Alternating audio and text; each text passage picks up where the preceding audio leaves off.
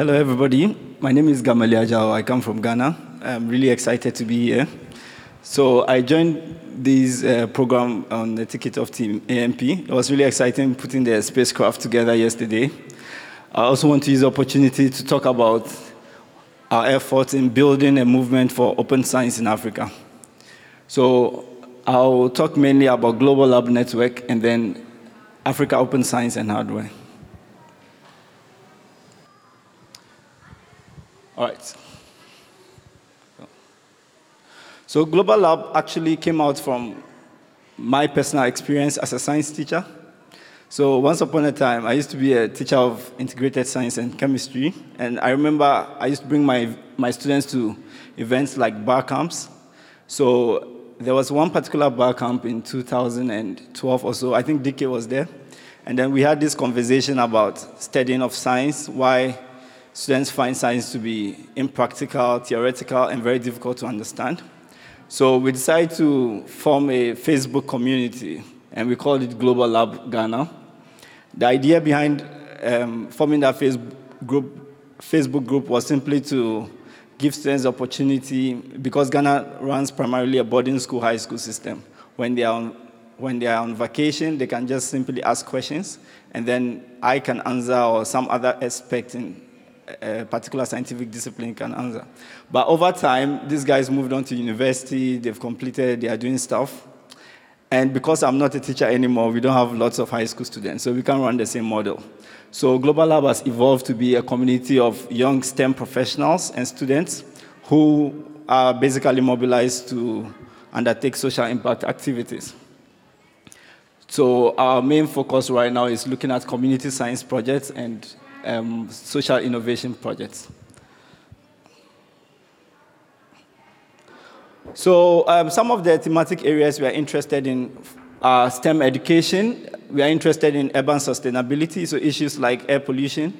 We are interested in environmental health, yes, because um, uh, um, the, the nature of the environment affects health.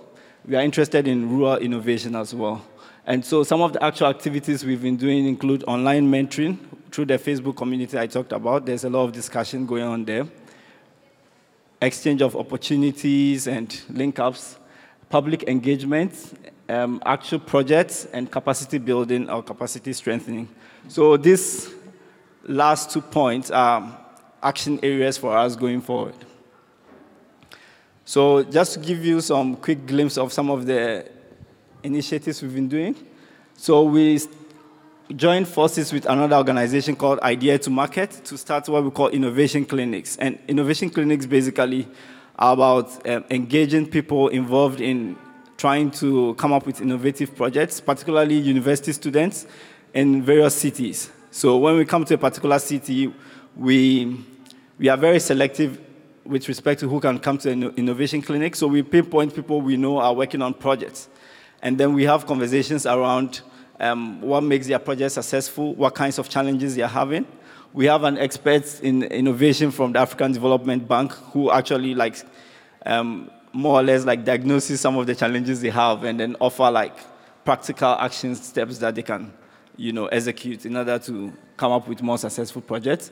We also realize that the conversation around science and technology is always within certain circles where we have like experts you know, let's open a fab lab and it's just the technologies and people interested, you know, that come together.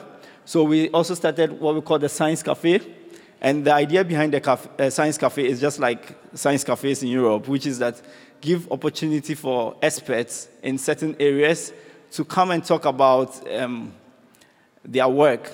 You know, pick a particular topic, pick something that is of interest, simplify it for members of the public, so that they can be able to connect to the topic. So we've had discussions around things like artificial intelligence, what does it mean for the future of work in Africa, etc., etc. And then we'll be having more and more conversations of this kind going forward. We also do datathons. Um, so the one we have in this picture, we organized during the Africa Science Week. Africa Science Week is an initiative of the next Einstein Forum. So every year, African countries organize a week of science activities. So Global Lab Network partnered with another organization called Developers in Vogue. We had access to research air quality data, and we put this data in front of um, technologists and um, data scientists and just anybody interested, you know. And we are like, this is the data from about air pollution in Accra. How can you trans, translate this data into something which is very simple for some other people to understand?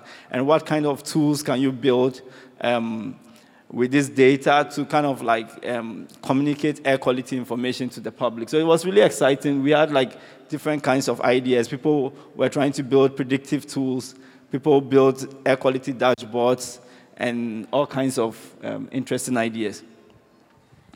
One thing we are also particularly interested in, as I mentioned before, is rural innovation. And we've started our engagement with rural areas through an annual camp. So we have a, an organization in the Volta region of Ghana which organizes a, a camp every year, the NECA uh, Youth Camp. And so within that camp, they teach things like leadership, sexual reproductive health, and just anything that may be of interest to young people. And so, what Global Lab does is to go in on a particular day and run a session on creativity and problem solving. Uh, we talk about things like design thinking. Uh, we also try to be very practical. So, we show videos of um, innovations that are done by young people in Africa, like 12 year olds, you know, for the kids to get challenged uh, in that rural community. All right, so on the subject of open, for me, open science is very important, and it's particularly important to Africa because of the fact that it brings down the barriers of uh, participation in science and gives the opportunity for people in Africa to also participate in science. More importantly for me, it's not about having advanced degrees like master's degrees and PhDs. For us, really, it's about getting people to see science as, a, as an aspect of their culture. And if you see science as something that which, which is very natural to you, that means that you are going to get people to participate in it, and it's going to affect decision making, and therefore it will contribute to development. So the team from OK Lab uh, spoke a lot about air quality, so I'm going to jump over this slide about, uh, for example, how we are trying to use um, the idea of open science and community science in air quality monitoring. And so I'll jump quickly to Africa Open Science and Hardware Summit. We appreciate the fact that we cannot be able to build a movement around open science all by ourselves. We have to do it in partnership with others. So we join forces with other organizations like Kumasi Hive, um, Association for Open Science in Haiti and Africa, um, the Exploratory Global Innovation Gathering, and other you know, organizations to set up this platform called Africa Open Science and Hardware Summit. We've, we had our very first summit in Kumasi, Ghana. Some of the topics we, we spoke about involve hardware, digital skills, innovation. Um, we talked about local manufacturing based on open principles. And then we also talked about business model for open science and hardware. I'm using the word talk, but then we also had lots of workshops um, and field work as part of the summit. So we had about 100 participants from 22 different countries from almost all the continents of the world. I think we didn't have anybody from Australia, but we had like from the rest of the continents.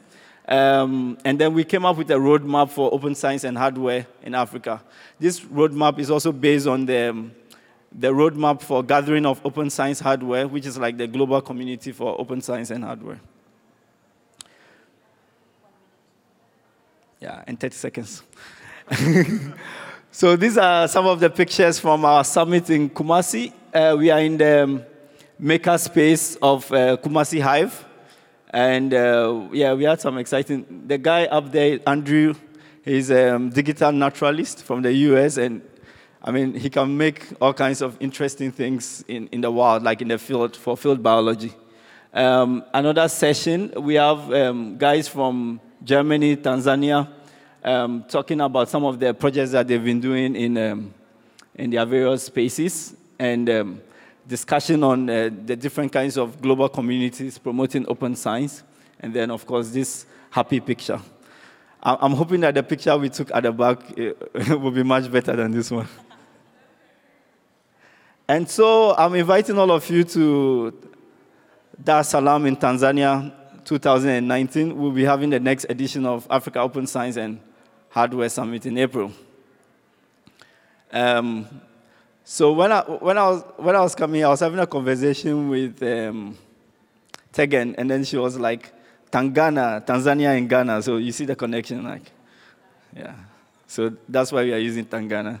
So going forward, um, we will be at Republica talking about air quality. Uh, we'll be running workshops, and we'll also be having conversations around open science. Um, we'll be scaling up some of the initiatives we are doing, and um, yeah, these are all opportunities for all of us to collaborate. So, yeah, only nine seconds of our time. Thank you very much. Thanks so much, Camille.